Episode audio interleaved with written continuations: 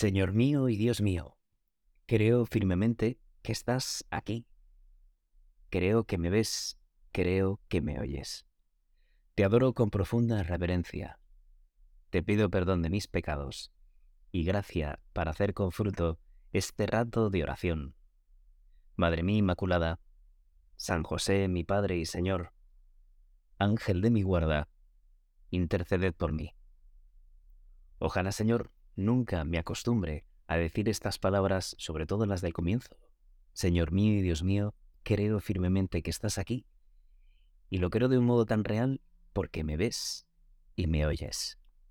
Allí donde estés escuchando este audio, esta meditación, que tengas la absoluta seguridad de que el Señor te está viendo y te está escuchando como lo está haciendo ahora conmigo. Hemos hecho este acto de presencia de Dios y el Señor está delante de mí. Señor mío y Dios mío, creo firmemente que estás aquí, que me ves y que me oyes. Señor, estoy delante de ti y te puedo contar un montón de cosas. Quizá tú también en este rato de oración me quieras sugerir algo, quizá un buen pensamiento, un buen propósito, una buena inspiración. En el Evangelio de San Juan, en el capítulo 18 y 19, narra la pasión y muerte de Jesús. Y ciertamente son, son dos capítulos que son realmente intensos, porque cuentan un montón de cosas donde todo se precipita y donde de algún modo casi casi se puede palpar la tensión. ¿A quién buscáis? Yo soy. Y de nuevo, ¿a quién buscáis? Las palabras del Señor en estos dos capítulos, el 18 y 19 de San Juan, no dejan más que llenarnos un poco de inquietud, de dudas y al mismo tiempo de tristeza. El Señor ya ha decidido ser entregado, o dejarse más bien entregar. Tú, Señor, decides, efectivamente, decides morir. Y una vez estás allí, rezando en aquel huerto, llegan a prenderte y preguntas tú, ¿a quién buscáis? A Jesús el Nazareno le respondieron. Y tú contestaste, Señor, yo soy. Qué valentía tus palabras. Afirmar, yo soy. Aquí estoy, qué rotundidad y al mismo tiempo qué fuerza. ¿Me buscáis a mí? Pues venid a por mí. Os he dicho que yo soy. Si me buscáis a mí, dejad marchar a estos, continúa diciendo el Señor. Así se cumplió la palabra que había dicho, no he perdido ninguno de los que me diste. Y ahí comienza ese pequeño, y no quizá tan pequeño, ese encontronazo entre Pedro, los soldados. Pedro, que llevaba una espada, la sacó, hirió al criado del sumo sacerdote y le cortó la oreja derecha. ¿Qué detalles nos da San Juan? Y todo esto nos mete perfectamente en la escena, pero es que todo, todo como que se va precipitando. Comienza el interrogatorio ante los príncipes de los sacerdotes, las negaciones de Pedro. Qué amargura, Señor, ante estas negaciones de Pedro. Qué fuerza al mismo tiempo qué dolor. Qué dolor porque San Pedro sabía lo que iba a pasar y al mismo tiempo no era consciente. Es un poco como nuestra vida, Señor. Nosotros a veces hacemos cosas que no queremos y sin embargo, Señor, permites que así suceda. Bueno, pues Pedro negó tres veces antes de que cantara el gallo, como tú, Señor, se lo adelantaste en la última cena. Y la escena continúa, y el pasaje continúa. El juicio ante Pilato, finalmente Pilato que decide entregarlo, mirad, os lo voy a sacar para que sepáis que no encuentro en él culpa alguna. Aquí tenéis al hombre, eche homo. Y cuando lo vieron los príncipes de los sacerdotes y los servidores, gritaron, crucifícale, crucifícalo. Seguro que te acordarás de esa, de esa escena del Via Crucis donde San José María decía, y ahí estamos nosotros, tú y yo, que gritamos junto con los demás, crucifícalo. Son mis palabras, son mi boca, que gritan al Señor con mis pecados, crucifícalo. Señor, y así hacemos. Y el proceso, que ya está llegando a su fin, al final acaba con esa crucifixión y muerte de Jesús. Y San Juan no pierde la ocasión para decir, y aquí está, una vez más, lo que habían dicho las escrituras. Y llega el momento en el que tú, Señor, nos entregas a tu madre, mujer, aquí tienes a tu hijo. Después le dice al discípulo, aquí tienes a tu madre. Y desde aquel momento, el discípulo la recibió en su casa. Y justo después, estamos en el capítulo 19 de San Juan, después de esto, como Jesús, como Jesús sabía que todo estaba ya consumado, para que se cumpliera la escritura, dijo, tengo sed. Es curioso, Señor. Si no es porque tenía que cumplirse la escritura, sería absurdo. ¿Por qué pides de beber?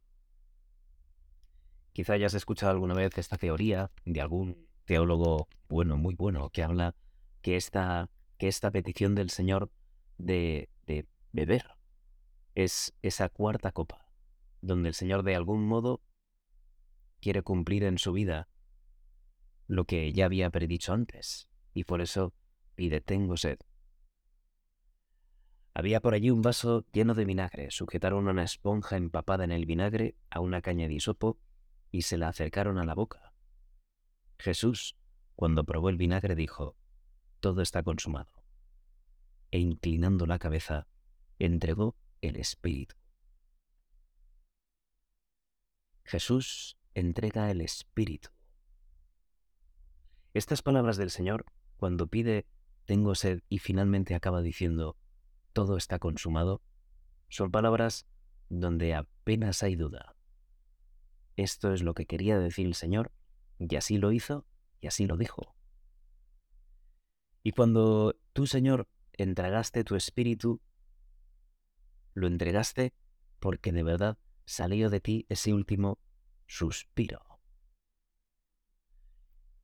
Esta Semana Santa pasada tuve la suerte de estar en Sevilla. Y allí en Sevilla, quizás sepas, la Semana Santa se vive con una, con una pasión muy especial. En Sevilla y las ciudades que están alrededor. También estuve en Jerez de la Frontera, en el puerto de Santa María, ciudades preciosas. La cuestión es que tuve la suerte de poder ver desde dentro de la catedral el paso, el que ellos llaman el Cristo del Cachorro, y es un Cristo crucificado y que pretende representar, y así lo hace con bastante éxito, el último suspiro del Señor. Cuenta la tradición que el artista, que no recuerdo ahora el nombre, disculpa, cuenta que el artista se inspiró en un gitano al que vio en su último momento de su vida, en el último suspiro. Y eso es lo que se ve en el rostro del Señor crucificado. Un tronco especialmente abierto como como si las costillas se abrieran especialmente porque es el último suspiro. Y allí, entregando el último suspiro, entregó también el Espíritu. ¿Qué quiere decir San Juan cuando nos dice que entregó el Espíritu? Inclinó su cabeza y entregó su Espíritu. Significa que Jesús se ha ido, pero nos deja su Espíritu. A veces en las buenas familias, cuando hay la desgracia, quizá hayas conocido alguna o te haya sucedido a ti. Yo he conocido varias, donde quizá el padre o la madre mueren, mueren demasiado pronto, por decirlo de algún modo. Muere el padre o muere la madre y los hijos todavía son jóvenes. Y digamos que, que aunque la madre o el padre no esté en el futuro, el estilo, la forma de ser de los hijos, como que queda ya impregnado es lo que muchas veces los hijos luego pensarían, esto no lo haría mamá o esto no lo haría papá. Esto también sucede cuando en una buena familia hay una buena educación y uno piensa, esto no es propio de mi familia. En mi casa no somos así. Es de algún modo como el espíritu propio de la familia o el espíritu de la madre que ya no está en esa familia, pero que ha dejado una huella, imborrable cada uno de los miembros de la familia. Jesús se ha ido, pero no nos deja solamente su espíritu, no ha dejado una huella, ha dejado su propio espíritu. Es el espíritu de Dios. Y es un espíritu que de algún modo nos va a configurar y configura a toda la humanidad. Piensa en los primeros cristianos, antes que los primeros cristianos, en los mismos discípulos. Cuando ellos empiezan a recibir la plenitud del Espíritu Santo, empiezan a entender todo. Por ejemplo, piensa en los discípulos de Maús. Ellos no entendían nada, pero en el momento en el que empieza el Señor a explicarles todo lo que dice sobre Él en la Sagrada Escritura, y cuando se sientan con Él y al partir el pan, le reconocieron y entendieron todo. ¿Y qué es lo que dice Lucas, hablando de los discípulos de Maús? Que, que sí, descubrieron que era Jesucristo, se le cayeron las escamas de los ojos y se dieron cuenta que era Jesús, el Maestro. Y decían entre ellos, ¿acaso no ardía nuestro corazón mientras nos hablaba por el camino? Los discípulos, en este caso los dos discípulos de Maús, tienen de pronto, tienen en el espíritu y entienden todo. No es una forma de ser, no son unas costumbres. Jesucristo cuando muere nos entrega su espíritu y ese espíritu de verdad nos conforma vitalmente, nos permite entender todo. Es no es solamente un espíritu cristiano, es el espíritu de Cristo que nos entregó el mismo Jesús precisamente cuando inclinó la cabeza y entregó el espíritu. Vivir de este Espíritu de Dios es tan potente que de pronto nos damos cuenta que ese Espíritu es la misma persona de Dios, es la tercera persona de la Santísima Trinidad, es el Espíritu Santo. Y es, y es cierto, el Señor, Jesús, el Maestro, cuando está con sus discípulos muchas veces deja muchas cosas sueltas. Esto no lo entenderás ahora, lo entenderás más adelante. O ni siquiera de modo explícito, de modo implícito, hay muchas muchos puntos, muchos aspectos esenciales en la vida del Señor, que lo deja abierto precisamente para que sea el Espíritu de Dios, el Espíritu, el Espíritu Santo, quien complete todo esto. Piensa, por ejemplo, en las bienaventuranzas. ¿Acaso el Señor les exigió a los discípulos que supieran de memoria las bienaventuranzas? No. Lo deja abierto. Por supuesto, luego lo explica y con la gracia del Espíritu Santo los geógrafos, los, los discípulos, perdón, los discípulos, los evangelistas serán capaces de recogerlas. O el mismo Padre Nuestro. Cuando el Señor enseña al Padre Nuestro a los discípulos, cuando veáis ahora, dice, decid, Padre Nuestro, pero, pero al acabar el discurso no les dice, bueno, y ahora vosotros repetidlo. Esto me viene a la cabeza, ahora que estamos en mayo, al menos en, en España es un momento donde es tradición hacer las primeras comuniones primavera, es un mes precioso, muy bonito, floraciones. Y esto es, digamos, casi casi el culmen de toda la catequesis de preparación para la primera comunión. Y estas niñas y niños que están recibiendo ahora estos días la primera comunión, durante tiempo, meses atrás, han ido aprendiendo las oraciones. Muchos de ellos la aprendieron mucho antes. Y cuando uno aprende la oración, le dices al niño o a la niña, a ver, dime, el Padre Nuestro, o el Ave María, o el Gloria, o el acordaos, o cualquier oración.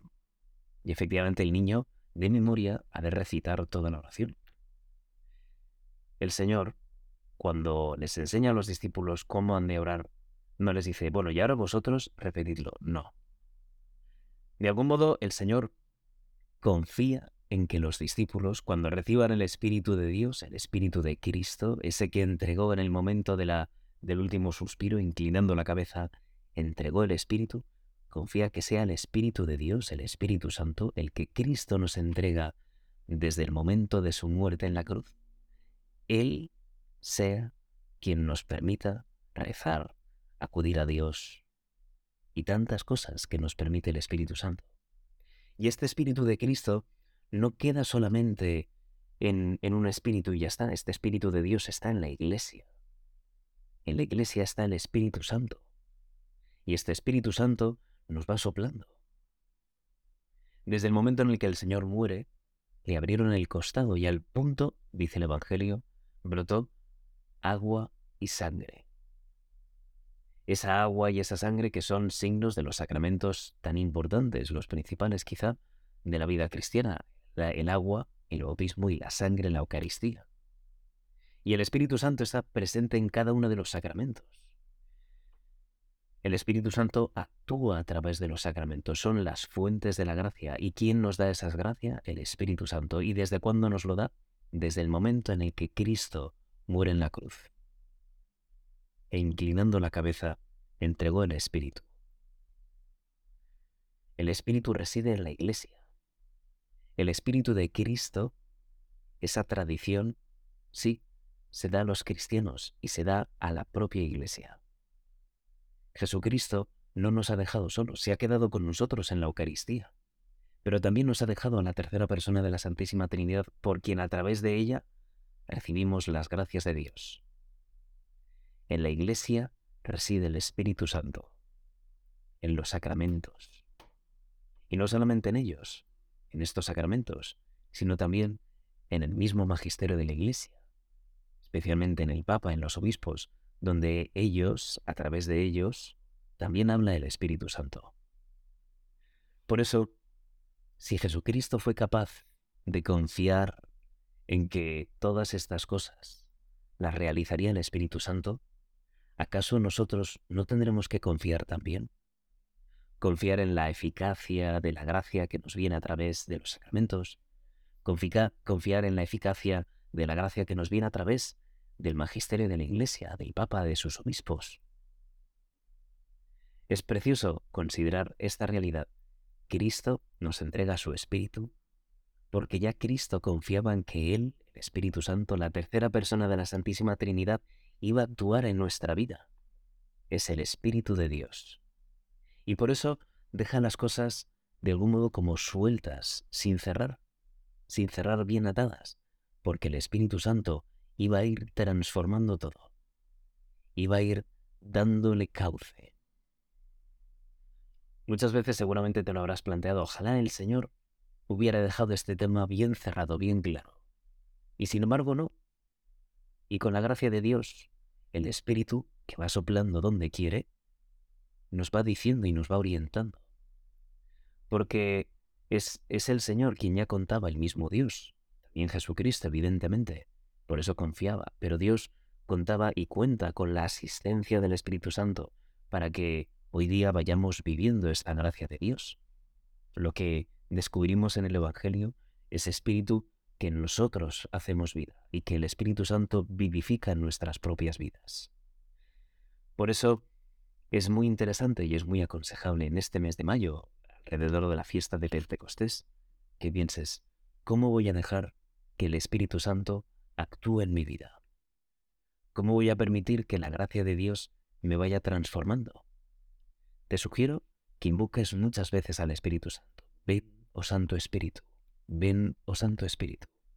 O que recites la oración preciosa que también repetía San José María, la oración al Espíritu Santo. Invocar al Espíritu Santo porque Él nos va a traer la verdad completa para nuestro día.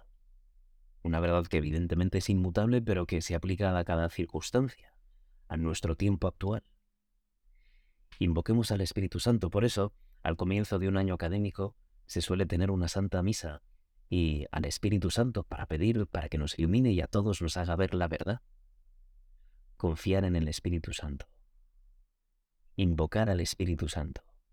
Buscar las fuentes de la gracia donde sí está el Espíritu Santo.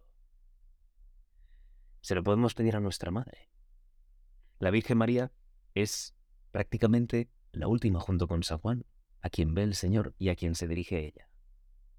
Y ella, digamos que es templo y sagrario del Espíritu Santo. Es quien, es ella, la Virgen María, quien nos, nos aporta, nos indica, nos, nos lleva al Espíritu Santo. Todo está consumado.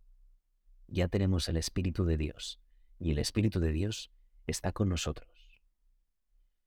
Acude a la Virgen María, acudimos todos, para que nos lleve muchas veces al Espíritu Santo, que nos lleve a esas fuentes de gracia, los sacramentos y tantas otras circunstancias, otros momentos donde recibimos esta gracia de Dios, y que esta gracia de Dios nos transforme. Es la fuerza del Espíritu Santo, como hacía, como hacía la Virgen María, confiando en Dios meditando todas estas cosas en su corazón. Te doy gracias, Dios mío, por los buenos propósitos, afectos e inspiraciones que me has comunicado en esta meditación. Te pido ayuda para ponerlos por obra. Madre mía Inmaculada, San José, mi Padre y Señor, Ángel de mi guarda, interceded por mí.